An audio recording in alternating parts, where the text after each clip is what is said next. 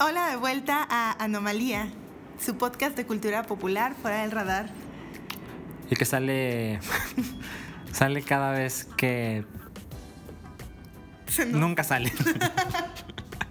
Pero estamos más o menos de vuelta. Eh, Ajá, no, no creo que nos demos la próxima semana, ni la que sigue, ni la que sigue. Pero un día volveremos. Un día aparecerá esa notificación en su iTunes o en su SoundCloud o en su feed. Exacto. Y lo bueno es que el nombre del podcast nos da permiso de salir Sí, sí, sí, la verdad es nos dé que la gana. no era, no era el plan original, pero encontramos ahí una salida de. ¡Ay! Anomalía. X. Yo soy Adán Acevedo. Yo soy Verónica de Santos. Y hoy vamos a grabar otro episodio porque pues tenemos cosas de las que queremos platicar con ustedes. Una de ellas es una película que acabamos de ver que está hoy en cartelera, que se acaba de estrenar el Este viernes. Entonces van a tener tiempo de verla. Y que es, es la película de Los Adioses, inspirada en la vida de Rosario Castellanos. Luego, hoy, domingo 28 de agosto, se acaba Sharp Objects, una serie de HBO. basada en una novela de Gillian Flynn, la autora también de Gone Girl o Perdida en español. Ajá. Y además, tú estabas leyendo un libro de Joan Didion. No, de Nora Ephron. Ah, no sé por qué me confundo. Ah, bueno, sí, pero eh, vamos a estar hablando de esas tres cosas el día de hoy y pues empezamos. Sí, mira, a ver, nosotros fuimos a ver Los Adioses hace como unas cuatro horas. Atravesando el maratón. Perdón, maratonistas, perdón. Ajá, exacto. Y mm, tú ya la habías visto. Yo sí, yo había tenido eh, la oportunidad de ir a la función de prensa, que además eh, estuvo eh, también el elenco, estuvo la directora Natalia Beristain, que yo tengo que confesar que no había visto nada más de ella antes. Em, pero pues me encantó, la verdad, digo, ya. Full disclosure, carta sobre la mesa. Soy muy, soy muy, muy fan de esta película de ella. Me quedé con muchas ganas de ver más cosas de las que ella ha dirigido. Pues mira, IMDB dice que ella dirigió Luis Miguel la serie durante tres episodios. ¿Qué tal, eh? Cosa que yo no voy a ver. Pues no, ya, mira, me da curiosidad.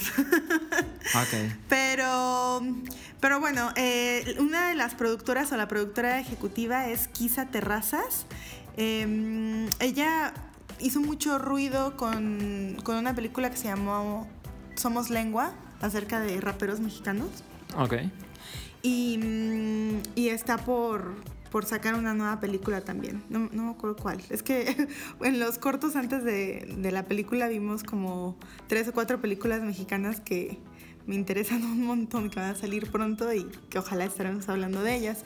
Y en esa conferencia de prensa también estuvieron Karina GD. Es la actriz que hace a Rosario Castellanos en su edad adulta, digamos. Y, y que lo hace fenomenal. Yo a ella la, he visto, la había visto en teatro antes. eh, especialmente recuerdo que la vi en un monólogo en el foro Shakespeare. Fenomenal. Me parece que era de Bertolt Brecht. Ya no me acuerdo cómo se llamaba el monólogo, pero me, me acuerdo perfectamente de, de ella, de sus expresiones, de...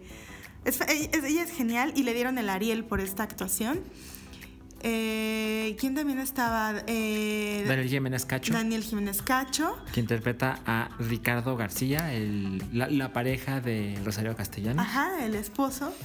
Y como en la película se muestran dos facetas de la vida de Rosario, bueno, también de su pareja. Es cuando ella tenía como veintitantos años y luego cuando tiene como cuarenta y tantos años. Y cuando ella es joven, es interpretada por Tessa Ia. Y por Pedro de Tavira. O sea, bueno, Pedro de Tavira es quien interpreta a Ricardo, a su pareja.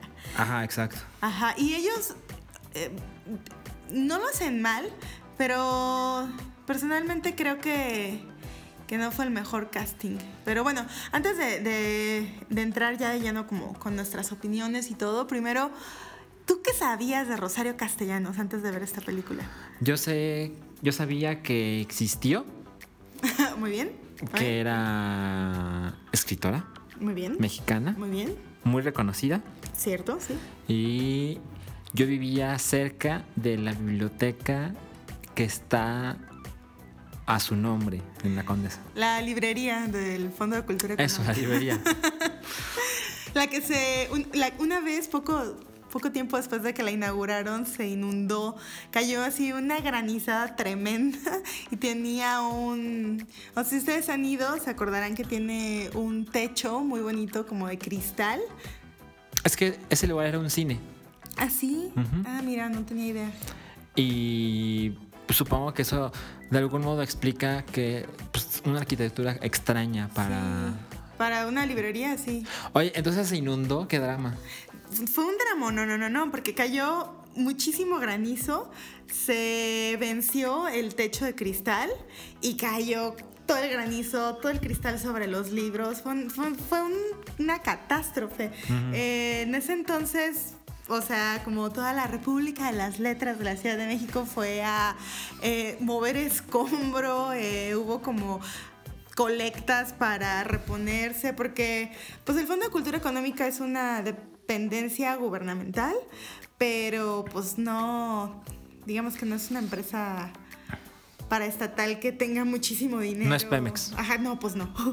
Eh, pero, pero sí, por ahí pueden buscar las notas de, de prensa de, de hace unos, no sé, ocho años fue, no, algo así. Pero bueno, entonces esas eran tus referencias, la librería y... Y que pues el nombre, el nombre, ajá, el nombre me suena, por supuesto. Pero nunca he leído nada de ella, no sé particularidades de su vida personal, ni soy capaz de nombrar una obra emblemática. Canan. No, no, no, em, pero por alguna razón, yo que no solo evito el cine mexicano, sino que me alejo. Activamente huyes. Entonces, algo tenía esta película que dije, no, sí me interesa. ¿Ah, Por alguna razón. Y no puedo decir qué. ¿eh? A lo mejor es el póster. El póster está lindo. yo creo que vi el tráiler, pero no lo recuerdo con certeza. ¿Quién sabe? Pero dije, sí estoy interesado. Entonces, como a ti te interesan pues los libros, los escritores. Entonces teníamos que volver a Anomalía alguna vez en la vida. Claro, claro, Entonces dije, ah, pues bueno, es una gran oportunidad. Y la sinopsis, creo yo, es que la película desde el principio te advierte que no estás a punto de ver un biopic. No te dice que lo que estás a punto de ver sucedió, pero sí te dice que la película está inspirada en la vida de Rosario Castellanos. Entonces, tú puedes asumir que ciertas cosas pasaron tal y como las ves y otras cosas no sabes cuáles, simplemente quizá ni sucedieron. Pero la generalidad de la vida de ella está en las escenas. Sí, es. Es una o sea, justo lo que me encanta de esto es que es una exploración, creo yo, muy personal. Creo que sí se nota que hay una intención muy personal de explorar eh, el personaje de Rosario Castellanos y de generar contrastes en las contradicciones de su vida, porque Rosario Castellanos eh, nació en Chiapas, pero pues vino a estudiar a la UNAM, o sea, desde muy joven ya vivió en la Ciudad de México. Esta película, esa parte, cuando ella es joven, sucede como en los 50. Ajá, aproximadamente, sí. Y, y bueno, e, ella fue, en vida fue una escritora muy celebrada, una intelectual muy reconocida en México y y bueno, a la fecha, uno de los más grandes premios que puedes tener como escritor o intelectual mexicano es que te den un puestito diplomático y que te manden a una embajada. No, bueno, ya ser embajador eh, es el caso de ella, que, murió siendo embajadora de México en Israel en los 70, 70 y algo, no sé. Em, o sea, ella fue muy, muy exitosa y reconocida en vida. Y era muy feminista. O sea, era una... O sea, no solo ella era una intelectual, no solo digamos que se había aferrado y había eh, como buscado la manera de cultivarse ella, sino que escribió al respecto. O sea, tiene ensayos que son explicaciones, tratados de, del, digamos, del problema de la diferencia de géneros en, en México y en general. Sí, sí, sí, sí, sí, es una conversación que mucha gente no quiere tener en el 2018, pues esta película es un poquito un reflejo de qué pasa si abres la boca con esos temas en, los 50. Pero una cosa también es lo que ella escribía, publicaba, lo que daba en discursos o decía como maestra en la UNAM.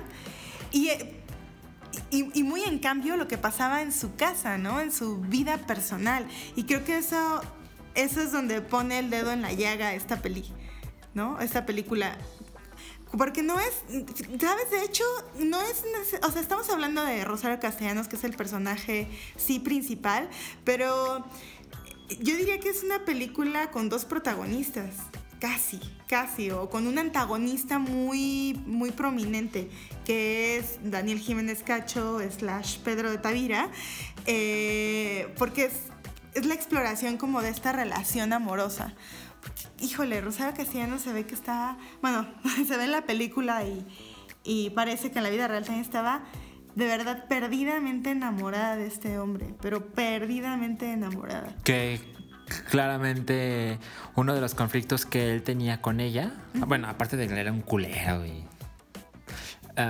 es que él era un filósofo y él era nadie.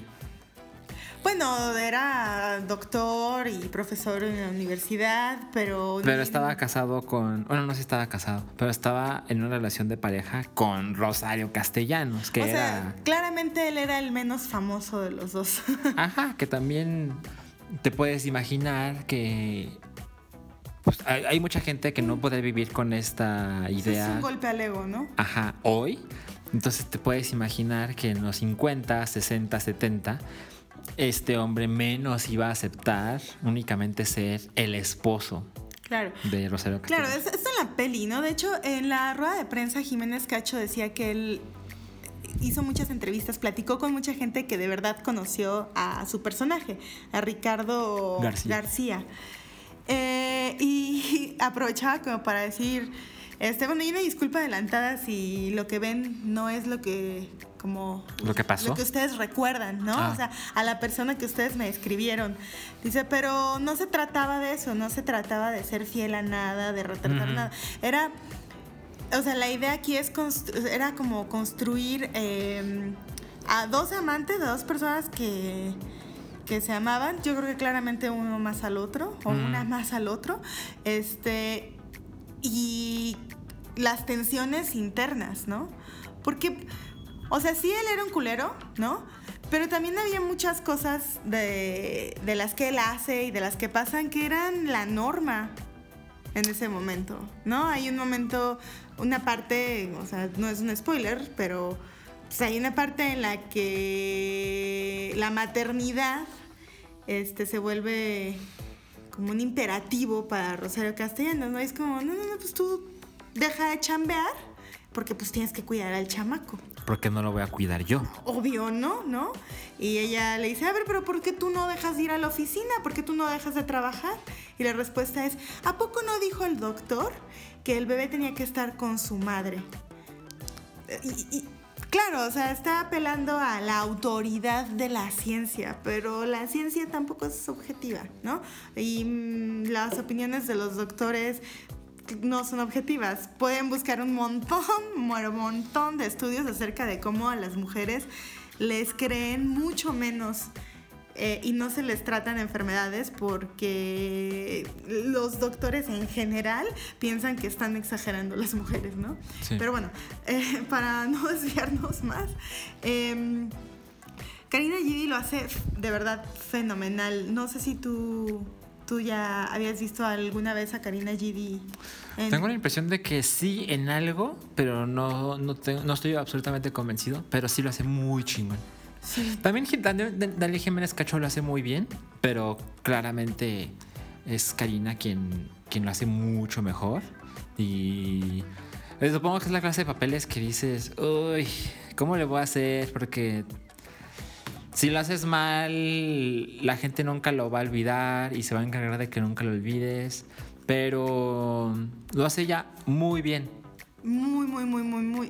De verdad, muy, muy bien. Eh, hay como momentos en los que su rostro de verdad refleja todas las contradicciones como como no sé, como ideas intelectuales que tiene de no, pero esto es una chingadera, pero al mismo tiempo como su corazón le, le dicta no sé, se oye a lo lejos el llanto de su hijo y se ve como esta ternura, o sea, como de verdad un enternecimiento así como de, así como el instinto de no, no, un instinto maternal, sino un deseo, ¿no? De ir con el bebé y al mismo tiempo se transforma otra vez su rostro y hay como una recriminación de, no, pero ¿por qué yo? ¿No? Pero ¿por qué tengo que ser yo? O sea, como, sí, está llena de sentimientos encontrados y todo se le nota en el rostro, en el movimiento de unos músculos.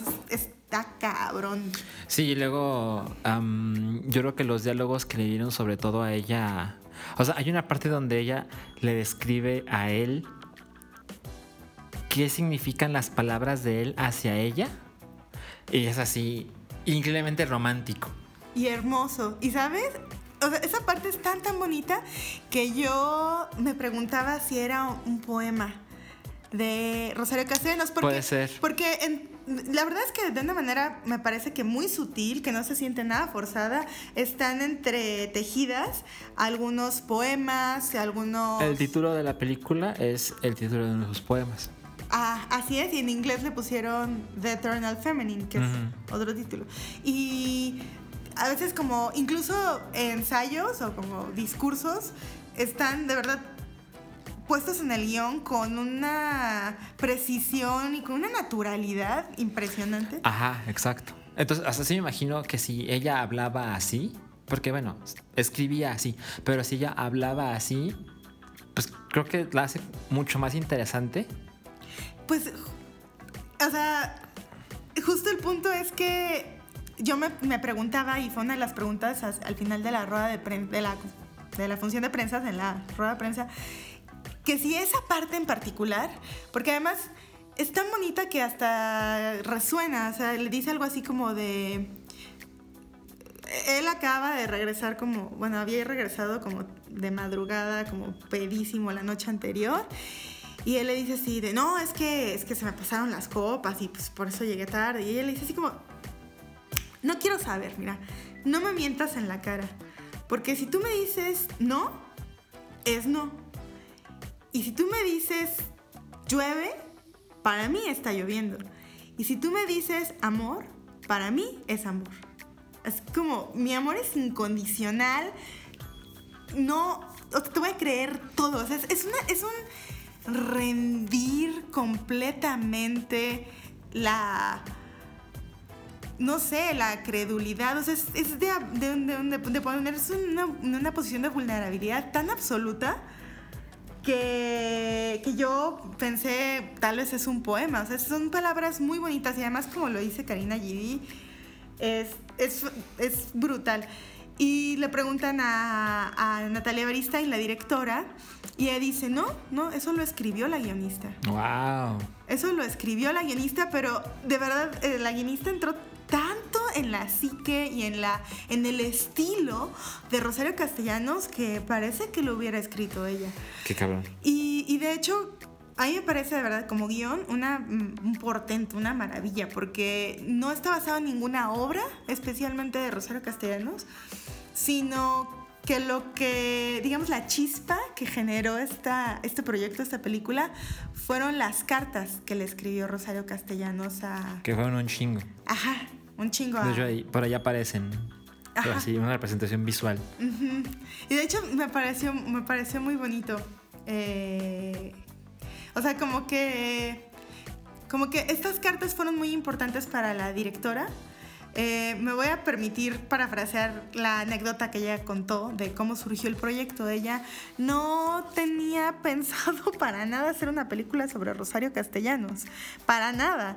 Pero estaba comiendo con un amigo, este, y el amigo le preguntó, pues en qué andas, ¿no? O sea, ¿qué proyecto traes en mente? Y ella así como de, no, pues pues ahorita no, no, no sé, no sé si les ha pasado que de repente no, en realidad no estás haciendo nada y como importante, pero pues algo te tienes que sacar de la manga y ella le dice, ay, pero estoy leyendo las cartas de Rosario Castellanos a su esposo y, y estoy clavadísima clavadísima porque me interesan mucho como la dinámica de pareja, ¿no?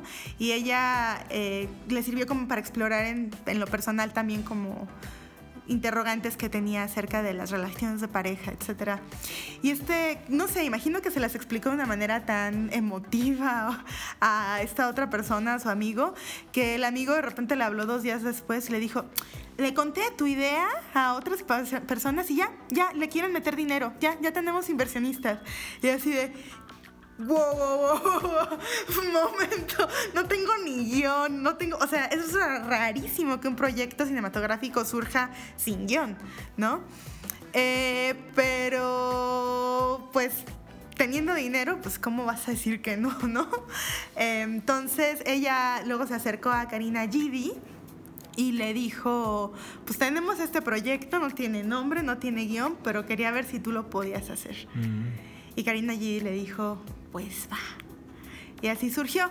Lo que no me gustó tanto fue el casting de, de la contraparte joven. ¿Tú qué opinaste? Yo, yo quiero saber por qué dices eso, porque pues claramente esa parte de la vida es mucho menos exigente para quienes los interpretan tanto a Ricardo como a Rosario. Y pues no le veo problema a lo que hicieron ni Tessa ni Pedro de Tavira. Ajá, exacto. De hecho, me parece que él lo hace mejor que Tessa. Sí, sí, pero por mucho. Pero es que también tiene una mamonería y un porte que exige más de quien lo interpreta. Y pues aquí te ponen a Rosario de joven como mucho más soñadora y no, no abría tanto la boca con cosas que la metían en problemas. Justo ese es mi problema con, la actuación de Tessa Ia.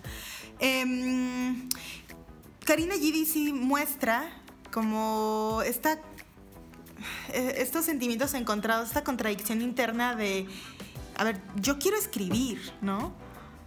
Yo quiero escribir y yo soy una persona estudiada, pero, pero, ¿sabes? Hay como mil películas de hombres que hacen una serie de estupideces porque están enamorados, ¿no? Que el amor se te mete en, medio y tomas las peores decisiones, las cosas más idiotas haces por, por amor, ¿no? Y creo que esta es una película así, ¿no? De una mujer que racionalmente tiene muy claro cuál es el camino, qué es lo que quiere, pero se le mete el amor en medio y hace una serie de estupideces, ¿no? Que tú como espectador dices, pero amiga, date cuenta, es como, por Dios, ¿no?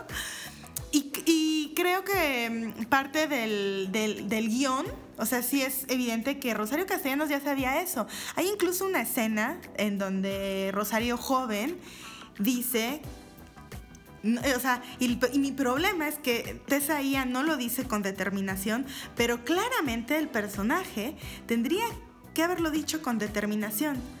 Eh, dice, fui con Lola, con, como su mejor amiga, no sé, fui con Lola a ver a la Mistral, ¿no? A Gabriela Mistral. Y nos dijo que si queremos escribir tenemos que renunciar a todo, ¿no? Eh, dígase matrimonio, familia, hijos, todo, ¿no? Y ella dice, y yo quiero escribir. Y yo creo que ese debía haber sido un, y yo quiero escribir. Y Tessa Ia lo dice con unos ojos coquetos, así, con un o sea, justo, con una actitud de ensueño que no corresponde a, a, la Rosario Castellanos que Natalia Beristain, creo, nos quería mostrar, ¿no? O qué es lo que vemos en el resto de, de la película, ¿no? Puede ser. O sea, creo que ese diálogo sí es un buen ejemplo de quizá pudo mostrar a Rosario mucho más enérgica respecto a sus prioridades. Es que piensa, piensa solamente, piensa en la escena, o sea, piensa en la, en la acción dramática. La acción dramática es el güey del cual está perdidamente enamorada le está diciendo, hey, deberíamos tener hijos, ¿no? Y ella, en medio de su, de su infatuación, en medio de su enamoramiento, le responde, oye, pues, esta escritora chingoncísima, que claramente veo como un referente, ¿no? Como una mentora, nos me dijo que, pues, para las mujeres hay que escoger. Y yo escojo escribir. O sea, la- si, si solo piensas en la acción dramática, es súper fuerte. Y te habla de un temple y de unos huevos que en la actuación simplemente no están. Pues no. Pero el resto de los diálogos de ella no van por ahí. Y eh, creo que ese es el problema. O sea, que, o sea, veamos el ejemplo de Karina, que quizás es una comparación injusta, ¿no? Pues que- Porque Karina, la verdad es que No, bueno, hay una carrera de Ajá, diferencia. claro, claro, claro. Pero ves a, o sea, pero ves a, a- a Karina Gidi y pues el diálogo puede ser blando, pero su actuación informa, hace al personaje, ¿no? Y creo que eso no pasa con, con Tessa Ia. Y súmale que la verdad es que físicamente no se parece en nada. Pues creo que eh, a mí sí me rompía un poquito como el... Pues mira, el- ah, en, en la película luego aparecen fotos de la verdadera Rosario Castellanos. Y pues no era una mujer fea, pero no era una mujer muy privilegiada en ese sentido. Y cuando ves la representación de ella joven, dices, ay, era muy bonita. Y es la clase de cosas que luego arruinan un poco los biopics o los casi biopics, porque te los ponen de un modo que dices, no, no, no puede verse así la actriz o el actor, porque Como la persona vida Chloe real. Grace Moretz en el remake de... mm, Carrie. de- De Carrie. O en. Sí, o en. Porque pues todo el Let chiste. Ajá, que todo el chiste de Carrie es que pues era fea y por eso la buleaban, ¿no? Ajá, entonces pones a Chloe Grace Moretz y dices, Ah. no, no veo por qué No, ella le pasará no. lo mismo. Y sí, claro. Pero no, ¿sabes? En este caso ni siquiera. O sea, eso ni siquiera me molesta, ¿no? Me molesta que no actúa bien, la verdad. La verdad es que no, no actúa bien. Y que, o sea, encima no se parece a Karina Gidi. Entonces, a mí sí me, Claro. sí me estorbaba en, en este suspension of dis- disbelief, ¿no? O sea, como. O sea, sí, sí me tenía que esforzar para. Ah, sí, acuérdate que ese es Rosario Castellanos joven. Acu- ah, ah, sí, acuérdate. Ay, no es para tanto. Pero, por ejemplo, cuando vimos Sueño en otro idioma, Mm. ahí el casting está poca madre. Porque cuando salen los dos amigos, es otra película, pero salen dos, salen dos amigos cuando son ancianos. Y cuando te los ponen cuando tenían como veintitantos, dices, no mames, encontraron las personas perfectas. Porque los ves y dices, claro que es la misma persona. Bueno, eso no pasa en esta Y los cuatro actúan también muy, muy bien, pero bueno, ojalá eh, nos enteramos que probablemente va a estar en, no, va a estar en salas otra vez, Sueño en otro idioma, pronto, y tal A vez... propósito de las fiestas patrias, Ajá, en septiembre, entonces a lo mejor aprovechamos y ahí ci- hacemos otra anomalía. en Cinépolis van a proyectar eh, películas.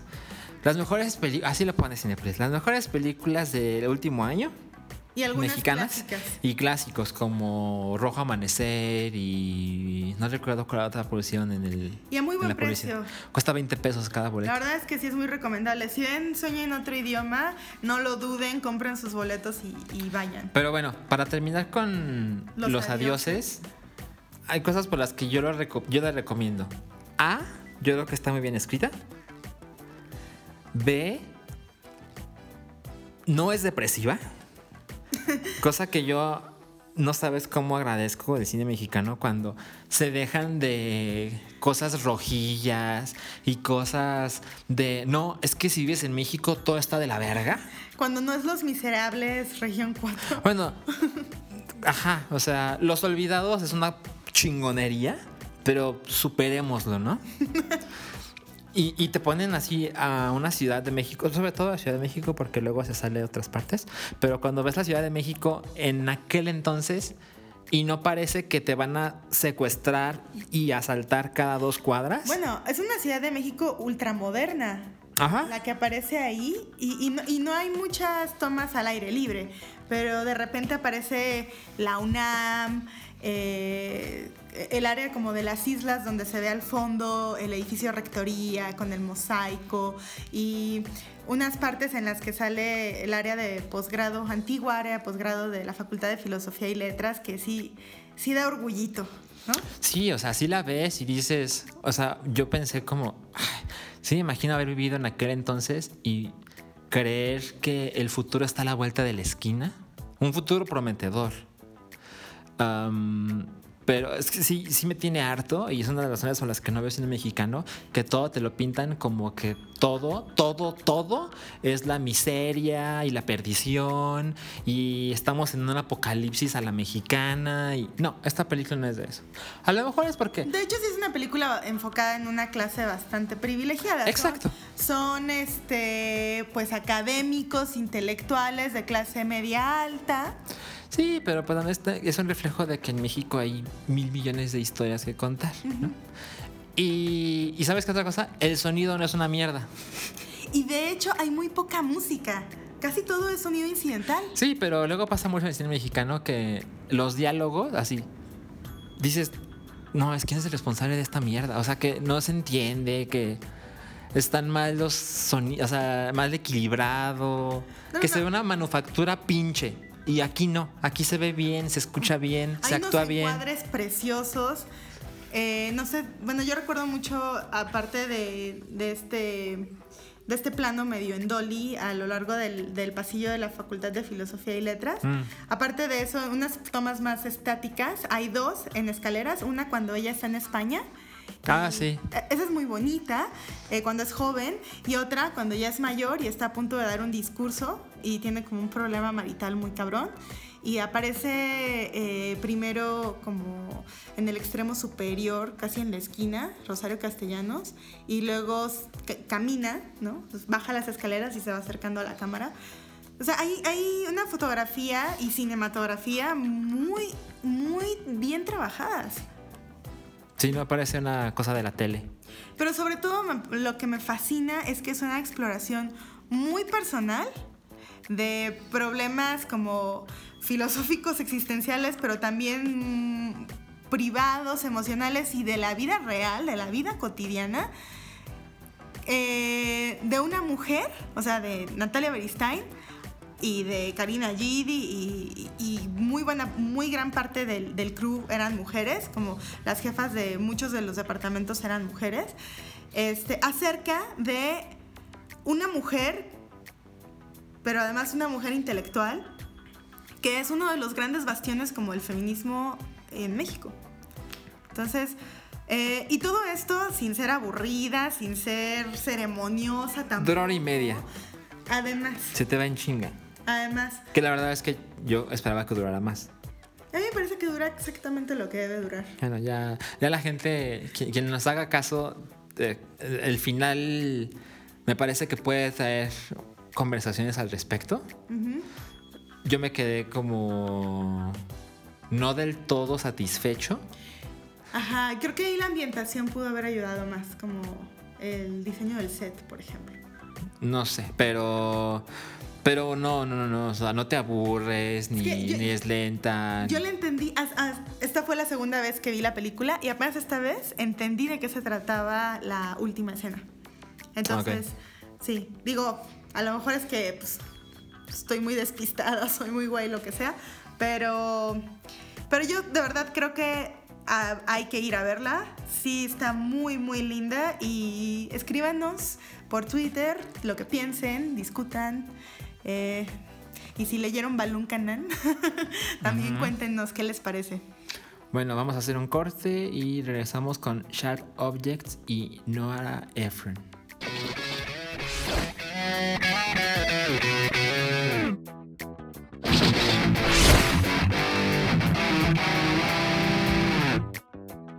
Estamos de vuelta en Anomalía y después de platicar de Los Adioses, la película inspirada en la vida de los héroes castellanos, ahora queremos platicar de Sharp Objects, que es una miniserie de HBO que hoy, domingo 28 de agosto, Hoy sale la final.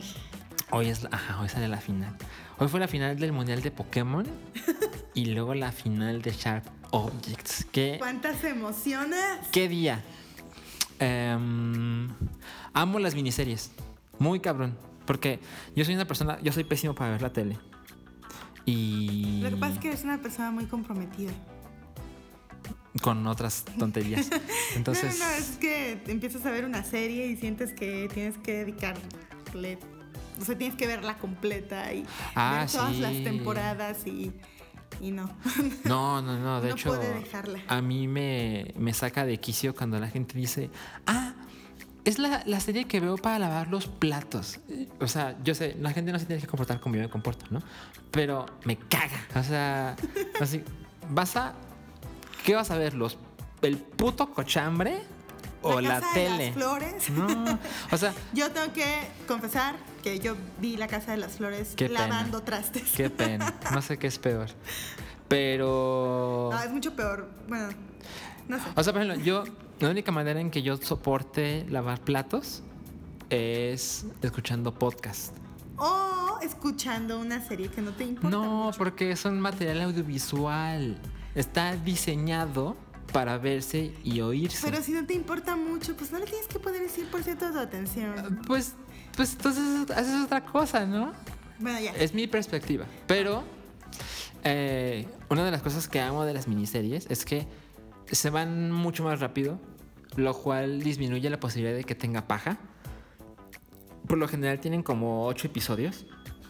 Yo hace unos puta, semanas vi Big Little Lies, que tú así la amaste y me dijiste está bien chingona. Sí, dije, deberíamos hacer una anomalía sobre eso, pero nunca lo hicimos. Y el internet me dijo, está bien chingona, deberías Ah, verla. Al internet sí le haces caso. No, no.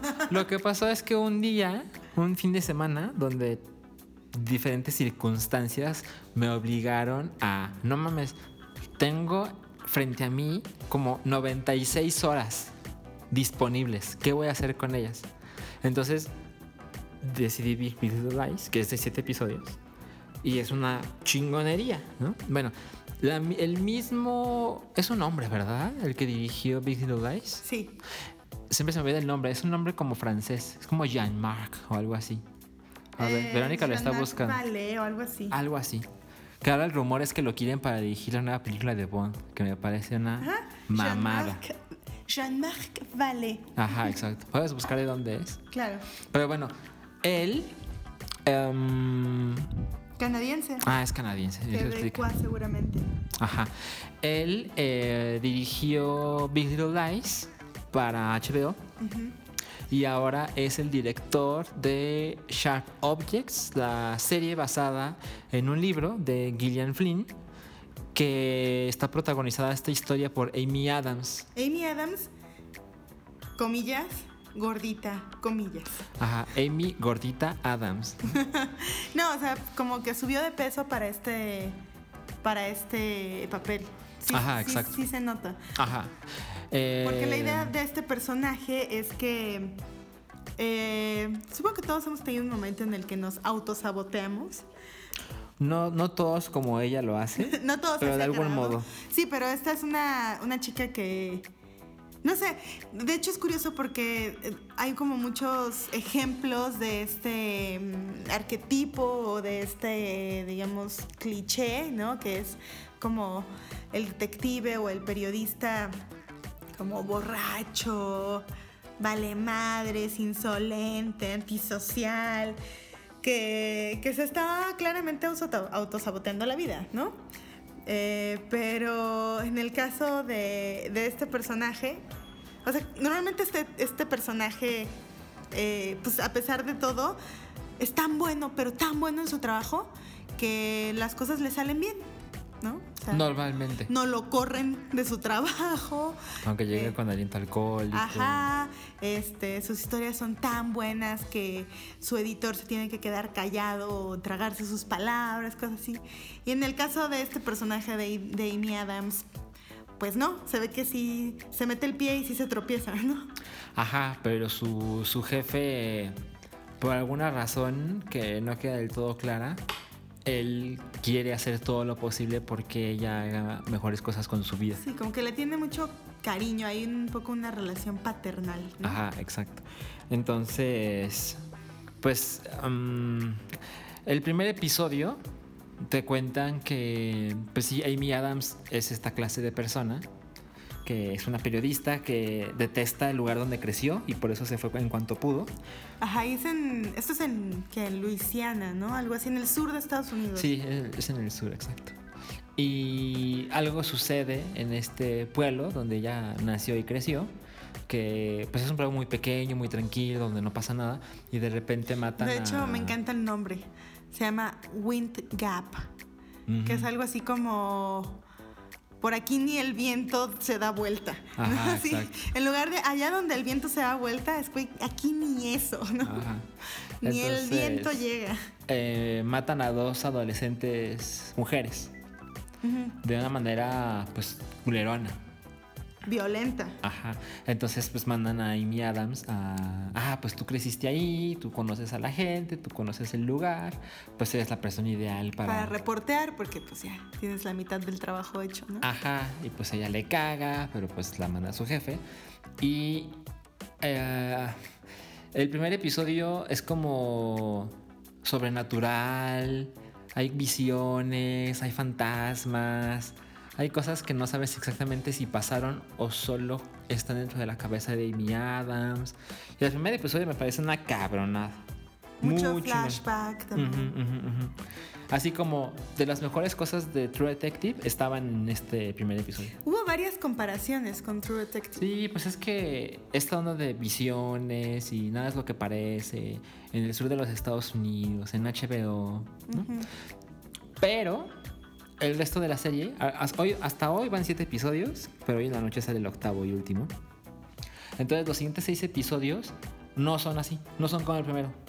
Lo cual me parece decepcionante. Que ojalá no, fuera esta la palabra que estoy utilizando, porque son muy chingones, pero no son como el primero. Lo cual me parece medio tramposo.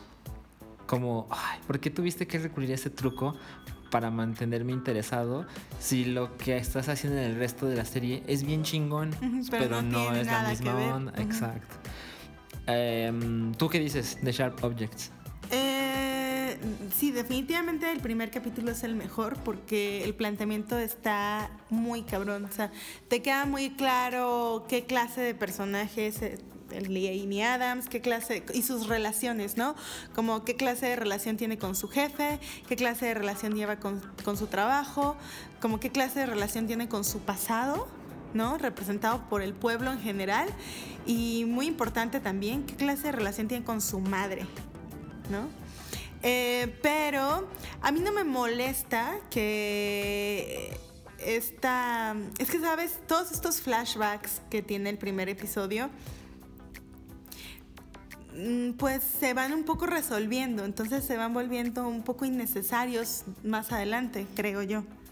Mm, mm. Y por eso ya no ocurren. Entonces, pues no puedes. mm, No sé, creo que creo que alargarlos más hubiera sido innecesario.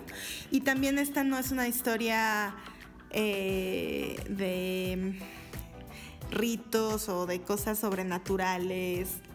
No, o sea, True Detective sí tiene algo de eso, pero esta no. Esta es un es una historia como de trauma y de un pueblo chico y de personas que hacen cosas muy culeras, ¿no? Y de gente que es muy culera, pero son personas, no hay no hay ningún diablo, ninguna secta, ningún nada. Bueno, y de hecho, en el resto de la serie, los homicidios pasan a no ser lo más interesante o importante. O sea, claramente la instrucción de ella como reportera y se, se lo dije, se lo dice a su jefe es, no me interesa que resuelvas el crimen, no me interesa que me digas quién las mató. Lo que me interesa es que me cuentes cómo se transforma una sociedad tan Un pequeña. Ajá. ¿Cómo afecta esto al cuando pueblo? algo así sucede. Y pues sí, eso, eso es lo que más, más se ve. Y no soy la clase de persona de... Bueno, yo hace mucho que no binguacheo.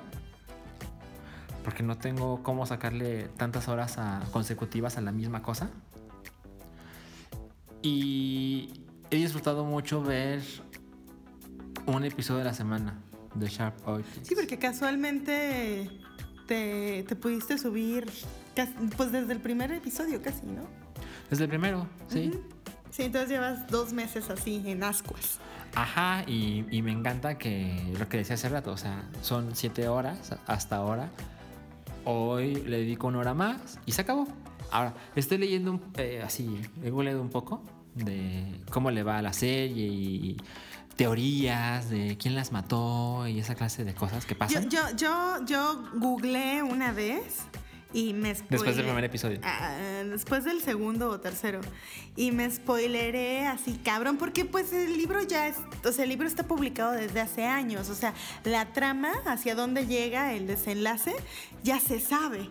Y, ¿no? espera, ¿y lo que leíste ya pasó? Eh, no. Mm, ok. O sea, es que lo que leí tiene que ver con quién es el asesino. Ya. Entonces, eso apenas va a salir. O eso parece, porque luego pasan cosas que no Pues nos sí. prometieron, sí, pero sí, no pasan. Ajá, quién sabe, pero Pero bueno, estaba leyendo que eh, en algunos sitios están así diciendo, ay, pues, em, ¿será que la renovaron para la segunda temporada? Lo cual me parece que No, por tiene favor, ni- ojalá que no. No tiene por qué ocurrir tal cosa. También eso me gusta de las miniseries, que es así. aunque Big Little Lies iba a tener una segunda temporada. Pero ahí sí quiero, porque es una super Meryl. Ajá, pero las miniseries como The Night Of, que también es de HBO, es así. No, eh, tengo una historia que contar que me da para tantas horas. Pues son películas largas. Son películas largas, pero tampoco demasiado largas. Entonces no, no siento que desperdicio mi tiempo, siento que estoy viendo algo de calidad. ¿Y sabes qué pasa con HBO? Como no tiene esta...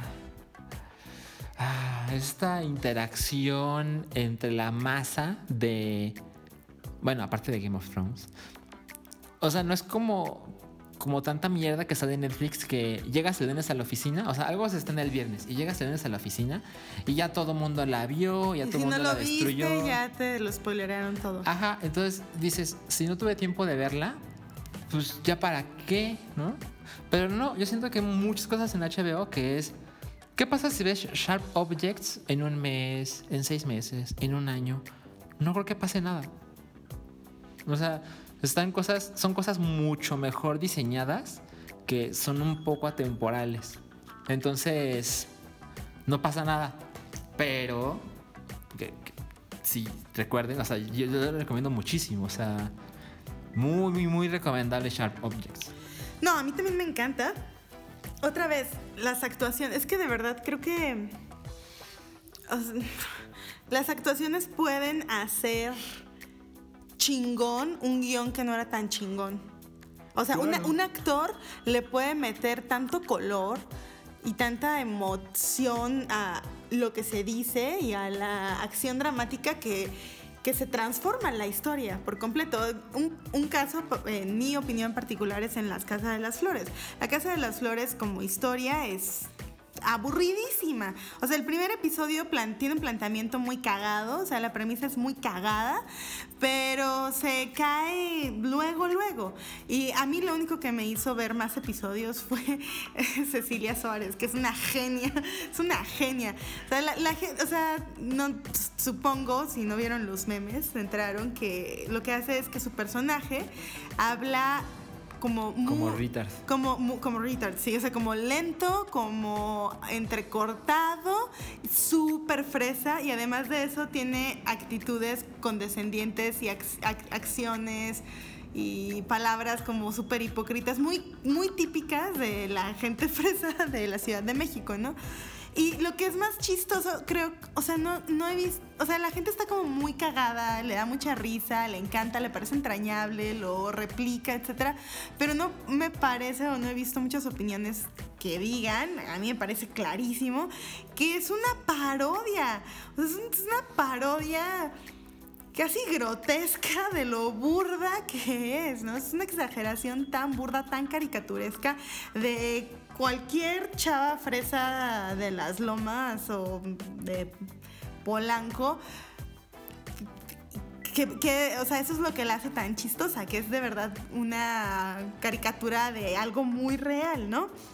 Entonces, Amy Adams, o sea, lo hace increíble. Amy Adams, em, o sea, su personaje se ve que está rotísimo por dentro roto, roto, roto, roto. Que, no sé, de repente entra como a la casa de su mamá y, hay pequeños flashbacks y tú puedes ver en su cara como eh, el dolor de ciertas cosas que pasaron en su vida está a flor de piel. Y las otras actrices que, que también llevan la historia prácticamente son la que hace el papel de su mamá, que es Patricia Clarkson que yo de verdad cada vez que veo la cara de Patricia Clarkson en algo, si voy y le doy play, es una actriz no tan conocida o no tan reconocible quizás en, en México por lo menos. Tampoco creo que sea un A-lister en Hollywood, o sea, hace mucha cosita así como muy independiente, pero tiene una, una trayectoria larguísima y creo que tiene un muy, muy buen gusto para elegir los proyectos en los que participa. Entonces, o sea, yo la veo y le, le doy play, ¿no? Es ella y la otra es eh, la actriz que hace a su hermana pequeña, que yo no la conocía para nada, se llama Elisa Scanlon o Eliza Scanlon. Em, pues es una adolescente, una teen, no tengo idea de... Ah, ¡Ay! Va a aparecer en la, en la producción de 2019 de Mujercitas. ¡Ah! Por Dios. Qué increíble. Ahí, súper, estoy ahí, súper, estoy ahí. Pero bueno, volviendo a Sharp Objects. Eh, ah, es que el comentario principal spoilea un poco. Entonces no lo hagas. Pero bueno, ok. Eh, ¿Qué más? Algo que te molesta, y a mí también un poco.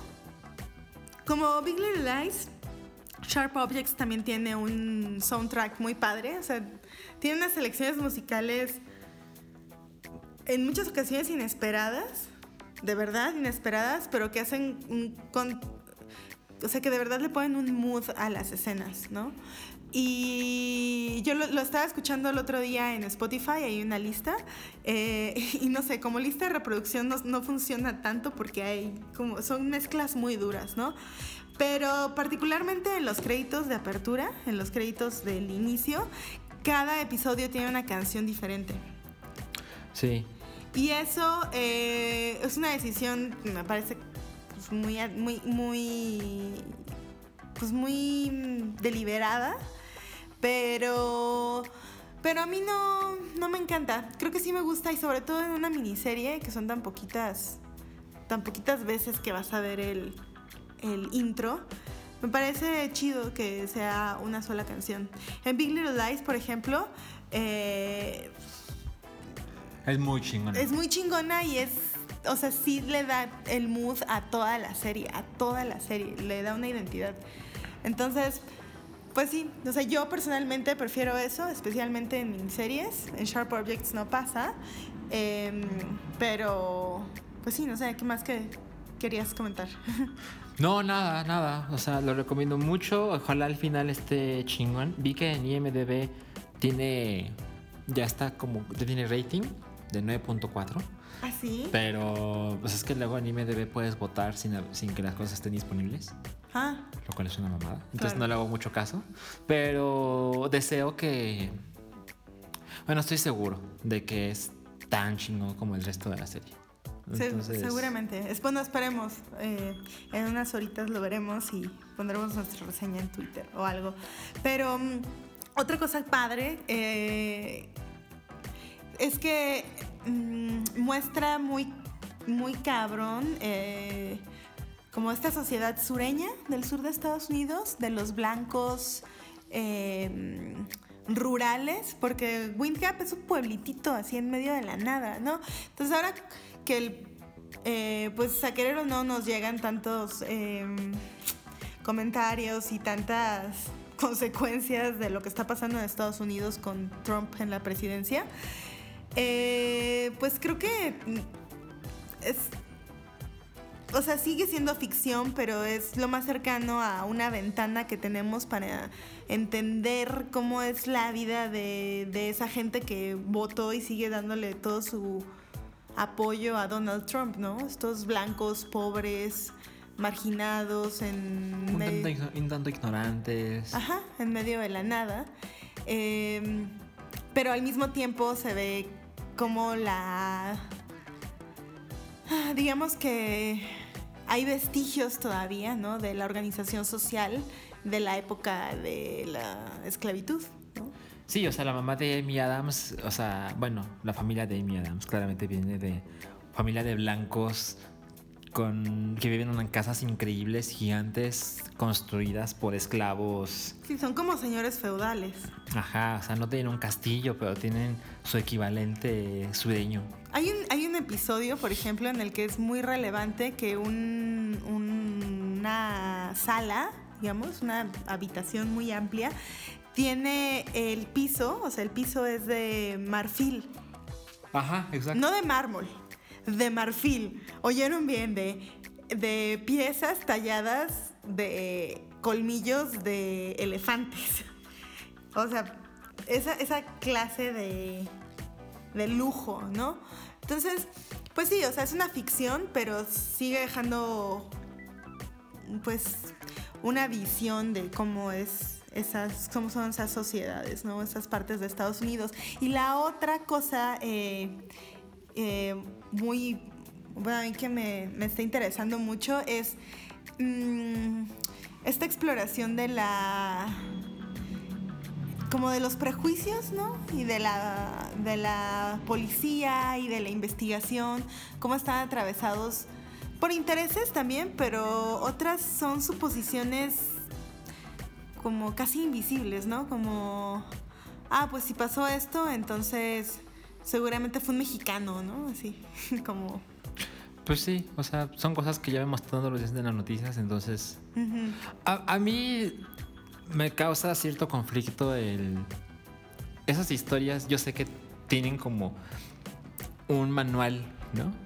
Ah, es que este crimen que pasa en esta parte de deja todo el planeta sino del país y la gente es así y viven en cosas así y entonces es muy recurrente esta perspectiva de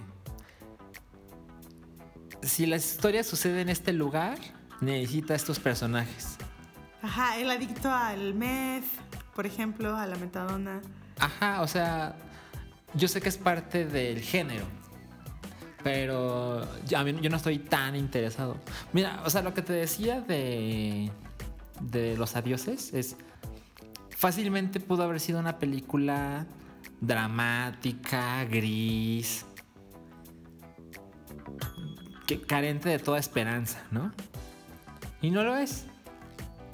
Entonces, creo que está bien darle ese giro a las cosas. No todo tiene que ser así. No, bueno, en, en Sharp Objects esto, este tipo de prejuicios eh, están encarnados en un sheriff, ¿no? Que es un es un redneck total, ¿no? Pero tampoco es tan salvaje como otros. ¿Ah? O sea, Bueno, pero se disfraza de hay- un episodio dedicado a una festividad que es como para encumbrar el honor del ejército de ¿cómo cómo? Confederado. De confederado, ajá, ¿no? eh, bueno, leí que esa parte no está en el libro. Ah, ¿no? O sea. Ah, esa la pusieron para entrar en la conversación que hay, hay actualmente acerca de Ah, los no monumentos. sé. Bueno, es que se acaba de cumplir un año de las protestas de Charlottesville. Seguramente se acuerdan porque, o sea, les, o sea fue el reír de internet que los grupos de eh, supremacistas blancos salieron a protestar en Charlottesville, Virginia, con- cargando antorchas, pero eran antorchas esas que compras en Costco para poner en el patio. ¿No? Eh, tiki torches. O sea, fue como. Fueron de las de reír, ¿no? O sea, pues es una de las cosas que más se recuerdan, pero fue muy violento. eh, hubo enfrentamientos y, y todo esto surgió porque un sector de la, de la población que quería que se quitara, eh, que se quitaran ciertos, y, en todo el sur de Estados Unidos está pasando, muchos grupos eh, eh, piden que se quiten monumentos a eh, militares de confederados, ¿no? Entonces entró como toda esta discusión acerca de, bueno, pero eso es borrar la historia, ¿no? O sea, no podemos olvidar que esa guerra sucedió, ¿no? Y muchos blancos dicen, pero es que es eso es honrar a mis antepasados. Mis antepasados fueron a la guerra para defendernos, ¿no? Aunque en realidad no fueron a la, a la guerra para defender a sus familias, fueron a la guerra para defender el derecho a ser dueños de otros seres humanos, ¿no? Eh, pero bueno, o sea, se ha construido toda una narrativa, toda una mitología, ¿no? De, del orgullo confederado y que les quieran quitar sus estatuas está generando unas reacciones muy, muy violentas, ¿no? Entonces, no sabía que eso no estaba en el libro original, pero entiendo como a qué viene el caso. Nadie dijo que sea por eso. Bueno, pero yo creo, pues, pues yo pienso. Pero a, a mí se me ocurre que es probable que los creadores de la serie dijeron, necesito que pase algo que pasa en estos lugares. Ah, ok. vamos a hacer el, el festival donde todo el pueblo se junta y presume sus pistolas y ya sabes, ¿no? En el jardín gigante y hermoso y, y la gente se pone sus mejores galas y... no, no digo que esté mal, solo digo, es esa clase de historia. Que yo, por ejemplo, tengo un, un conflicto constante con las historias que suceden en el sur de Estados Unidos, porque no es algo que disfrute ver y no es algo que me parezca emocionante. Cuando vimos Three Billboards Outside Ebbing, Missouri, está lleno de personajes que digo, no tengo ganas de conocerte. No tengo ganas. Ni en ficción. No, no, no, no quiero. Y luego me dicen, no, es que al final el redneck asqueroso Se transforma. se transforma y, y recapacita. Y no, no, no, no, gracias. Pero Sam Rockwell siempre es como sello de calidad también. ¿no? No, claro, es muy buen actor, pero su personaje me causa. Repulsión. Sí, repulsión es la palabra. técnica. Pero Sharp Objects tampoco llega a esos niveles. No, no, no, no, no O los sea, sí- caricaturiza. Sí, es sureño, pero exacto, no es una caricaturización. Pero sí les entiendes, ¿no? También. Bueno, eso también es bueno. Eso también es bueno. Pero bueno, o sea, véanla, se los recomendamos mucho. Hoy se acaba, pero dudo que ahí muy les importante, algo que está muy importante, o sea, vayan, conforme vean la, la serie, vayan como revisando quién creen ustedes que es el asesino o cómo se imaginan al asesino. Porque al final, eh, pues a lo mejor no era quien ustedes esperaban. Bueno, a lo mejor al final ni te dicen, ¿eh? a lo mejor. O sea, nosotros que llevamos siete episodios y yo que no me he spoilereado, Pues- ya no voy a decir nada más. hay un par de cosas. No, pero es que una cosa es el libro y otra cosa es la serie. No, sí, sí, sí, sí, a lo pero, mejor pero. puede ser diferente. No, pero sí he visto, o sea, yo que ya me lo spoileré, sí he visto varios como cosas muy claras que te están diciendo, ah, es esto, es esto, y Bueno, luego también esta clase de cosas tienen así todas las señales para decir que fue el papá y resulta que no, que era el hermano. bueno, al rato les, les contamos quién tenía razón. Al rato. Vamos a grabar en el 2043. En el 2043 les contamos quién tenía Bueno, razón. ¿y tú quieres hablar del libro de Nora Ephron? Sí, ya, como por si quieren eh, leer algo bastante ligerito. Em, es un libro que se llama I Feel Bad About My Neck. En español lo tradujeron como El cuello no miente, el cuello no engaña. Es de Nora Ephron. Y ya lo tenía yo desde hace un buen rato en el, en el librero, pero no, no, lo había empezado. Y la cosa es que hace poco vi una serie en Amazon Prime Video que no había visto, que es del 2016, que yo ni me había enterado de que existía, ni había enterado de que hubo una súper polémica cuando la cancelaron justo al final de la primera temporada anunciaron que no iba a haber una segunda temporada eh, y que está muy chingona. O sea, también si tienen chance, eh, véanla, se llama Good Girls Revolt y que cuando me enteré de su existencia yo estaba un poco como eh, confundida porque hay una en Netflix que se llama Good Girls, nada más. Entonces yo era así como, ah, es la misma, no es la misma. No, no tiene nada que ver. Good Girls Revolt es una serie de Amazon Prime eh, basada en un libro que se llama igual. Good Girls Revolt eh, y que cuenta, lo, está basada en hechos reales, el libro, sobre una demanda que pusieron las trabajadoras de la revista Newsweek contra la empresa porque no les permitían escribir. O sea, las, las periodistas que trabajaban ahí solamente eran researchers, o sea, investigadoras, ¿no? ¿Qué significa esto? Pues eh, conseguían toda la información, muchas veces escribían el copy, o sea, escribían el texto o revisaban el texto, mejoraban el texto, o sea, colaboraban mucho en la creación del texto, pero las, los reporteros y los que firmaban solo eran, eran hombres, sin contar los editores, por supuesto, y eh, la diferencia de salarios que tenían, ¿no? Ajá, y responsabilidades. Exacto, ¿no? Entonces esto lo convirtieron en una serie muy chistosa, o sea, muy, muy divertida y que el primer episodio me dejó así, ¡ah! porque en el primer episodio les voy a spoilear un poco esa emoción, aunque tal vez nadie es tan ñoño como yo para emocionarse tanto, pero aparece un personaje que es una o sea, llegan un chico y una chica, están súper chavitos, ¿no? Son los nuevos y los avientan así a la redacción, órale, ¿no? Em, y el, chavito pues lo ponen de reportero y a ella la ponen a, a ver qué le encuentran para que haga, ¿no? Y esta chava se llama Nora, ¿no? Y a lo largo del primer episodio, Nora va viendo como pues cómo trabajan las mujeres, ¿no? Así como una está encerrada, así, ¿no? Escribiendo nada más los pies de, foto, eh, otras tienen como relaciones amorosas con sus reporteros, rivalidades, etcétera, etcétera, etcétera. Y al final del episodio, eh, uno, eh, como el editor eh, felicita así para todo y les dice, no, es que les tengo que leer este párrafo. Y es un párrafo hermoso, ¿no? Es como, esto este párrafo, esta entradilla convirtió un artículo X en toda una crónica acerca de lo que está pasando en Estados Unidos en este momento, ¿no? Y ya está, el, editor está a punto de felicitar al reportero que lo firma cuando esta chavita dice, ay, muchas gracias. Y todos se quedan como, ¿what? Y así de, ah, sí, yo, yo lo escribí ese párrafo como pues para mejorar el artículo, ¿no? Yo le di una última revisada a ese artículo y, y redacté esa entradilla. Entonces, muchas gracias, ¿no?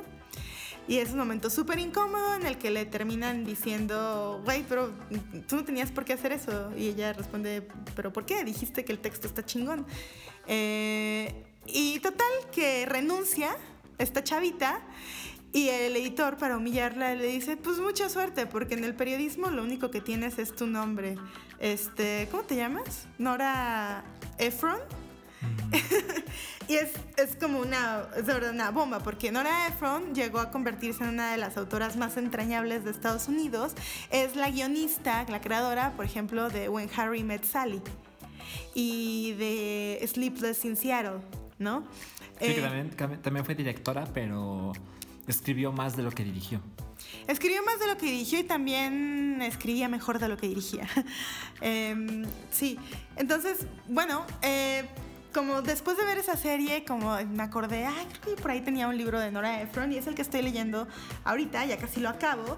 Se llama I Feel Bad About My Neck. Em, ya, este es como late Nora Ephron, ya es una Nora Ephron, ¿qué será? Sesentona. Eh, y es muy divertido.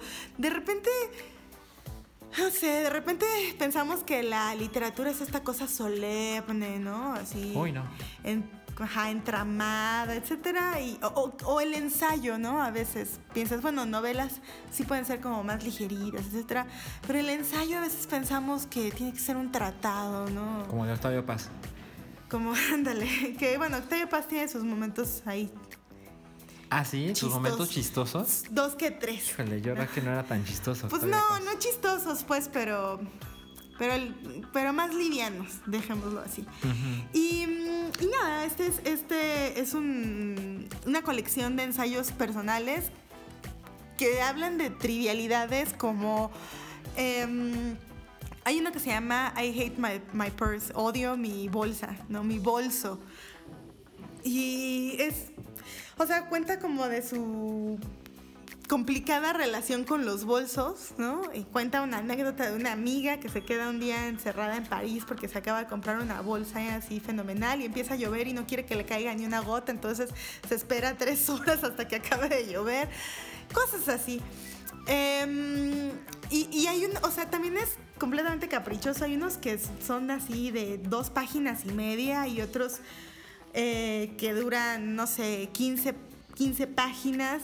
Hay uno fenomenal eh, acerca de, de un departamento en el que vivió y del que estaba enamorada. Ella vivió en Nueva York, ¿no? Ella vivió la mayor parte de su vida adulta en Nueva York, sí, aunque también... Ella nació en California. Mm. y pasó una muy breve temporada en Washington, porque su primer esposo fue uno de los... No, nació en Nueva York. ¿Nació en Nueva York? Dice, dice ah. IMDB, en el 41. Ah, mira. Yo tenía idea de que había pasado su infancia en California, pero a lo mejor... A lo mejor nació y se mudó a California. Sí, a lo mejor porque sus papás eran guionistas en Hollywood. Mm. Eran... Los dos. Los dos, ajá. Em, y, bueno, em, les decía, de este libro lo pueden conseguir en español. Eh, no estoy segura de quién, quién lo quién lo, lo, traduce. Ahorita les checo la editorial. Pero pues en inglés se puede conseguir también. Este, veo que Alba Castellano. No, no conozco para nada esta editorial. Se llama Alba. Y me imagino que va a estar en, traducido al español de España. Pero bueno, lo pueden conseguir, la verdad, bastante barato en, en Amazon en inglés. Y. Y bueno, pues eso, o sea, es como ese tipo de cosas que puedes leer en el metro, aunque solo vayas a dos estaciones, porque no, te sientes mal, ni vas a perder el hilo, ni no vas a tener ningún problema con, con ah, ya llegué, pones el separador, lo cierras y terminas de leerlo después. O sea, no sé, creo que es importante tener como una selección de esos libros ligeros que puedes este, interrumpir sin ninguna culpa. Sí, y esta idea de, ay, pues debería leer algo porque sé que me hace bien, pero nunca lo hago. Pues tampoco tienes que ponerte de El Señor de los Anillos, ¿no? Que es así, ay, bueno, página uno. Madre, ¿cuándo va a acabar eso? Pero eso que dices tú, uh, pues suena muy chingón. O sea, suena como esos minutos que tienes que dar a tus ojos antes de irte a dormir, sin pantallas. Sin pantallas. Entonces dices, bueno, voy a leer una historia de siete páginas, que además son páginas muy nobles. Entonces, y que, y que son súper divertidos, de verdad, son súper divertidos. Em, ella era muy chistosa. Ella, sí, era muy chistosa, pero también muy incisiva. O sea, como creo que retrata ciertos sentimientos o ciertas... Em, como formas de vivir en una gran ciudad que podemos reconocer. Eh, eh, el último que, que, recuerdo así como muy vividamente que leí, no es el más reciente que leí, pero es uno acerca de mudarse de departamento, ¿no? Em, tiene otro sobre su relación con los libros de cocina, por ejemplo, que, que sí es una cosa como ya de otra época, ¿no? Porque no sé si alguien de millennial para abajo siga teniendo libros de cocina. O sea, más bien... Pues seguramente pones YouTube. ¿no? Ajá, realmente, ¿no? Pero ella habla como el libro de cocina era un símbolo de ser adulto, ¿no? O sea, Mm. cuando se mudó a, este, a vivir ya sola después de la universidad, su mamá le regaló un libro de cocina, ¿no? Entonces, em, tiene como... Y es muy chistoso porque el libro se llama, el, el ensayo se llama Serial Monogamist, o sea, como monógama serial, ¿no? Y habla de su relación con los libros de cocina como si fueran relaciones amorosas, ¿no? Es como que se obsesionaba con un libro de cocina y con ciertas filosofías en torno al libro de cocina o, de cada cocinero, de cada uno de esos autores, por un tiempo. Y después lo abandonaba y, y llegaba otro que la enamoraba igualmente, ¿no? Entonces, primero le interesan unos que son como una onda medio como francesa, súper como sofisticada y complicada, platillos laboriosos. Y luego se encuentra un libro de cocina y su autor que son súper relajados, que parte del- de su filosofía es, ¿qué puedes cocinar? Como, y, se- y cómo lo puedes servir de manera que tengas que lavar menos platos, ¿no? Eh, Ah, eso me interesa mucho. Ajá. Y luego eh, se obsesiona con Nigella Lawson, eh, una como celebrity chef británica que hace unos años fue tan más célebre aún porque tuvo problemas de con la ley por no pagar sus impuestos, pero bueno. Eh, El y- peor escándalo. y, la cosa, y lo que como lo, lo que hace que le guste tanto lo que ella escribe y sus recetas es que no tiene ningún problema con incluir así como, ah, sí, y pones como puré de tomate enlatado, como que usa cosas compradas, congeladas del súper y, y sus recetas lo incluyen sin ninguna culpa, ¿no? No es como que tienes que ir a sacar la zanahoria de Tienes que ir a matar el salmón tú Ajá, mismo. Exacto. Entonces, como que cada etapa eh, de, de su cocina o de sus relaciones con estos libros de cocina informan al mismo tiempo una pequeña filosofía o forma de ver el mundo, ¿no? Y de hecho me hizo acordarme mucho de una compañera de la maestría, Julieta, un saludo, que hizo su... O sea, yo sigo impresionada con, con sus proyectos de investigación porque eh, su tesis lo que arguía, desde el, de hecho desde la licenciatura, es que los libros de cocina son libros literarios, o sea, son literatura. Eso dice Julieta. Eso dice Julieta, sí, eso es lo que ella sostiene. Y pues la cosa es que... Gulp. No, luego, luego lo ves como con detenimiento y sí, o sea, muchos de estos libros incluyen ensayos de alguna manera. Y es que el ensayo puede ser cualquier cosa. Bueno, Bueno. no tengo que estar de acuerdo con Nora. Ephron, súper recomendado. I Feel Bad About My Neck. Van a escuchar, como, van a leer historias acerca de chismes de John F. Kennedy. eh, como cosas banales acerca de cuánto tiempo, o sea, cuánto tiempo, dinero, esfuerzo es eh, como el cuidado personal, corporal, ¿no? Eh, eh, no sé, está, está muy, muy, muy, muy divertido, muy, muy, muy ligerito, barato en Amazon y, y pues también, ¿sabes? Si están aprendiendo a hablar inglés o quieren mejorar su inglés, este también es una gran opción porque es lenguaje muy sencillo. O sea, es lenguaje muy sencillo y... Pero sí te ayuda como también a practicar. Sí, en fin, Nora Ephron, I feel bad about my neck. Denle. Bueno, pues ese fue el episodio de hoy. No sé cuándo volveremos. Si volvemos. También chéquense el, el como festival de cine mexicano que va a haber en Cinépolis. No por hacerles publicidad, les juramos que no nos pagan. Es del 7 al 13 de septiembre. Y pues sí. Eh, um, es que ahorita no tengo una idea del. Del ¿Cómo llamarlo? De la cartelera. O sea, Pero bueno, uno que ya les dijimos es eh, Sueño en otro idioma. De verdad, de verdad, vayan a ver Sueño en otro idioma. Eh, es una. Es una película acerca de un idioma indígena que está a punto de desaparecer, que quedan dos hablantes nada más, y un joven lingüista soñador que llega para eh, pues registrarlo, ¿no? Antes de que dejen de, de hablarlo, o sea, se mueran. Este, y mm, resulta que no se hablan los señores por una vieja rencilla de hace 50 años, ¿no? Eh, el director, por cierto, es eh, también el director de la Academia Mexicana de Cinematografía. Y estamos haciendo un poquito de tiempo para encontrar la cartelera de este Festival de Cine Mexicano de Cinépolis que no... No, está. No, no lo encontramos. Pinche Cinépolis. Googleenlo cuando Qué bueno se que no nos pagas para decirte que tus chingaderas. Pues sí. Pero me llamó la atención, o sea, definitivamente hay buenas cosas. También hay unas cosas espantosas que yo nunca vería, como Plan B. No, no, no, no. Pero esos, esos son parte de. Sí, no. Claro que sí. ¿Sí? Porque lo están poniendo como lo mejor del año. Pero esa ni todavía ni se estrena. Ya se estrenó. Pero. Oh, por Dios.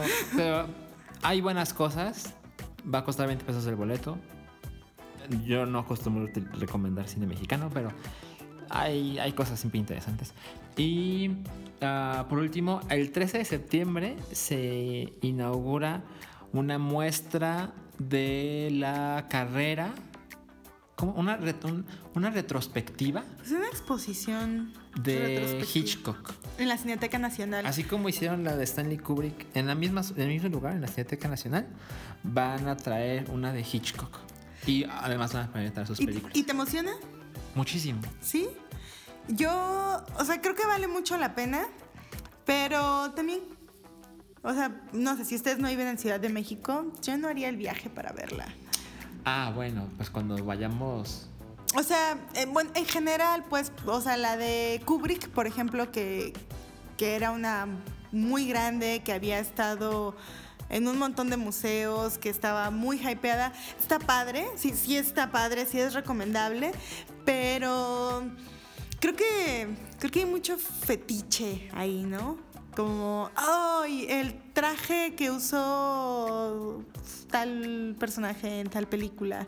Y aquí hay un, no sé, un manuscrito del guion. No sé, creo que no es necesario, no es indispensable para disfrutar del cine de Hitchcock en este caso, del de Ah, Kubrick no. tampoco. O sea, creo que sí vale la, creo que sí vale la pena ir, pero yo no viajaría, por ejemplo, para ver esa exposición.